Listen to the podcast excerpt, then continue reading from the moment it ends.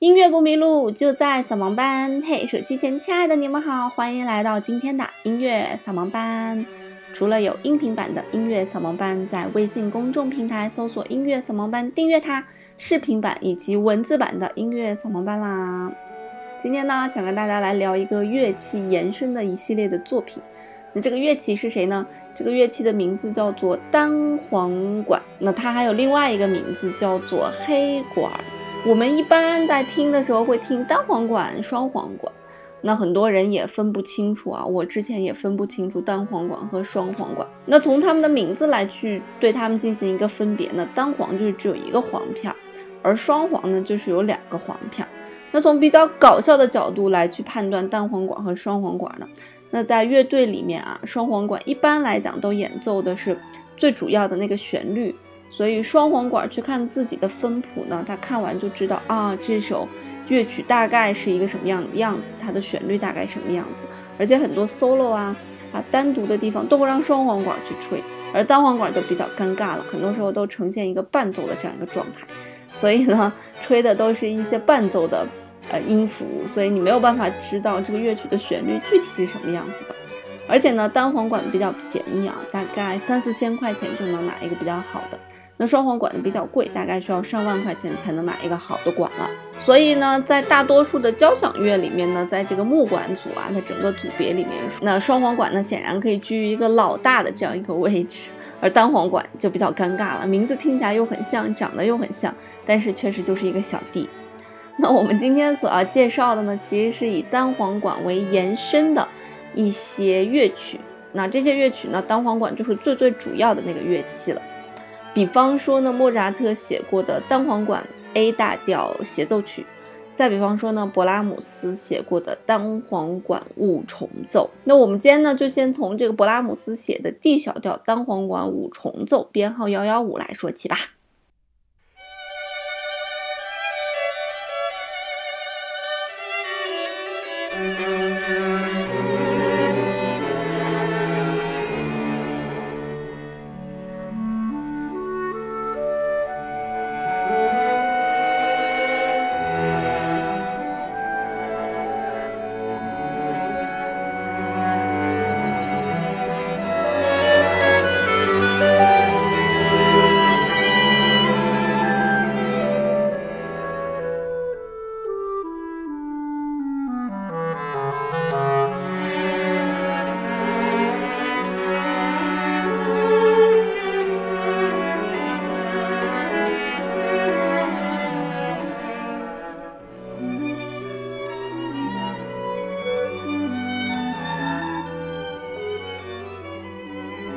首作品乍一听就给你一种秋日落叶悲凉的感觉。那这首作品呢，是勃拉姆斯大概在五十七、五十八岁的时候创作的一首作品，也算是他在自己的这个创作的后期的一个巅峰之作了。那有人讲说，他的这首五重奏里面可能是包含了对生命短暂生命的一种感慨，以及。一些美景的追忆回忆，里面呢是充满了忧伤伤感，虽然也有一些暖意哈，但是还是抵挡不住这个忧伤的感情。那提到勃拉姆斯呢，只要是八卦的人就就会想起他和比自己年长十四岁的克拉拉的那段恋情。那这段恋情是什么呢？这个其实是勃拉姆斯爱上了他的师母啊，然后他的师母比他大十四岁。那他这一生呢，为了据说是为了生母啊，一生未娶，呃，然后呢，他也没有向克拉拉表白过，并且在克拉拉去世后呢，勃拉姆斯呢也就随着就去世了，甚至说在克拉拉去世的那个那一天，勃拉姆斯得到克拉拉去世的消息之后，就要赶去克拉拉的城市，结果因为情急还坐反了车。就是会有很多很多关于勃拉姆斯和克拉拉之间的故事哈，所以呢，在勃拉姆斯五十七岁的时候写这部 B 小调单簧管五重奏的时候，不知道有没有对克拉拉以及这段感情的一种感伤，这个我们谁也都不知道了哈。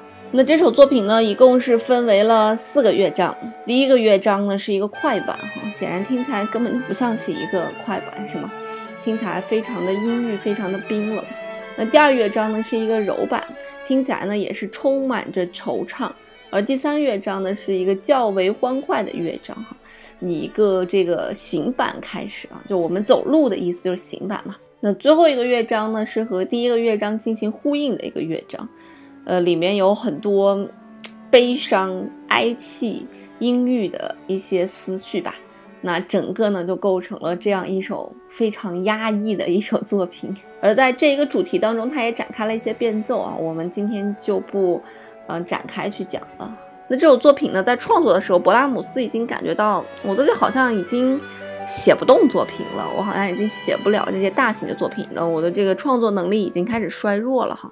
他甚至写了遗嘱，觉得我这个人生可能也就到此为止了。那在这个时候呢，他出去旅游了，他旅游到了曼宁根。那他来到了曼宁根呢，看到了曼宁根宫廷乐队的演出，这里面呢有一位叫这个穆菲尔德的单簧管手。他演奏了莫扎特的单簧管协奏曲和韦伯的单簧管协奏曲，哈，这个韦伯和莫扎特其实也是亲戚。那莫扎特的老婆康斯坦兹·韦伯，你听是不是一家？对他们俩就是一家人，哈。所以莫扎特和韦伯那个写《魔弹射手》的韦伯，其实也算是一家人吧。那就是这个单簧管手演奏这两首作品，打动了在座的勃拉姆斯。然后呢，勃拉姆斯就与穆菲尔德成了好朋友。随后呢，就写了这部作品。那一部呢，就是单簧管三重奏，它是由单簧管、大提琴和钢琴三种乐器演奏的。那另一部呢，就是我们今天听的这首 B 小调的单簧管五重奏，那是由四把提琴加一把单簧管来演奏的。当时演奏完就大获成功哈。那我们刚才听的一咪咪的这个片段，就是来自于这部作品的第一乐章，所以你已经感觉到浓浓的忧郁气质了，有没有？那这首作品四个乐章演奏下来，大概需要半个小时的时间。我们的节目呢，没有那么长的时间，也是有这么长的时间啦，主要是怕大家跳出，影响我的这个完播率，所以呢，我就把它放到另外一个专辑里面，一生必聆听的音乐里面会听到。这首作品的四个乐章啊，不知道你听完会有一个什么样的感觉？如果你早上就是，我还是建议大家不要听这种作品了，因为听完容易抑郁，听完觉得我这一天干嘛要去上班？我上班干嘛？就会怀疑人生。好啦，那介绍完了韦伯的这首单簧管的五重奏呢，其实莫扎特也写过单簧管五重奏，画风就完全不一样了。那我们今天不讲他的单簧管五重奏，我们来讲讲他的 A 大调单簧管协奏曲。听到这首作品的时候呢，你就会感觉到他的画风和勃拉姆斯的那首作品的画风是完全不一样的。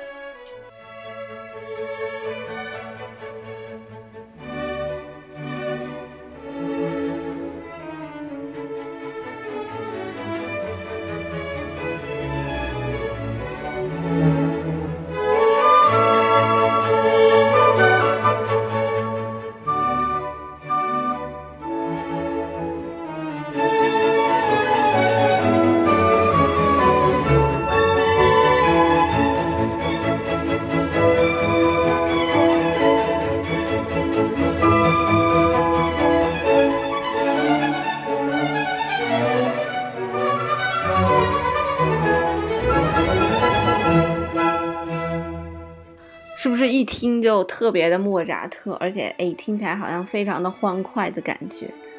那这首作品其实和我们刚才听的勃拉姆斯的那首作品有相同之处，除了都是为单簧管去创作的之外呢，他们也是为特定的单簧管的演奏家所创作的。比方说莫扎特的这首作品呢，就是为他的朋友叫做斯塔勒德，为他去创作的。那莫扎特呢，一共为他创作了两首。单簧管界最伟大的作品，一个呢就是我们现在听到的这首协奏曲，还有一个就是我们刚才提到的 A 大调单簧管五重奏编号五八幺。那据说呢，莫扎特还借给这个啊斯塔德勒钱。那你想，莫扎特就是一个自己手头都很紧的人，他经常管别人借钱，他居然还有钱借给这个斯塔德勒。那他没有钱接济的时候，据说还甚至借给过斯塔德勒两只金表去典当。所以，当莫扎特去世的时候，本身自己呢就有一屁股债，但是呢，这个斯塔德勒呢，在他的屡借不还的欠款当中，折合美元吧，有三千余美元，有两万多人民币。那么，因为这首曲子是一首交响乐协奏曲嘛，所以它已经不是五重奏了，所以不是简简单的五个乐器，它当然就有木管组啊、铜管组啊、这个弦乐组啊。各个我们熟悉的乐器都会在里面。那整个乐曲呢，也是一共有三个乐章。第一个乐章就是我们现在听到这个快板，第二个乐章呢是一个柔板，那第三乐章是一个回旋曲。而第二个乐章真的是非常非常美的一个乐章，尤其是它开篇的那个旋律，我相信没有一个人会觉得这个旋律不美。感觉就是单簧管默默地唱出这个这个旋律来，让让人感觉呢心旷神怡。那据说这个作品还被运用到了这个奥斯卡最佳影片《走出非洲》，所以才广为流传的。但是我不觉得是因为这首作品运用到《走出非洲》才广为流传，因为它实在是太美太美太美了。那其实我们大多数人还是对旋律好听的东西无法抗拒的，我也是这样子的。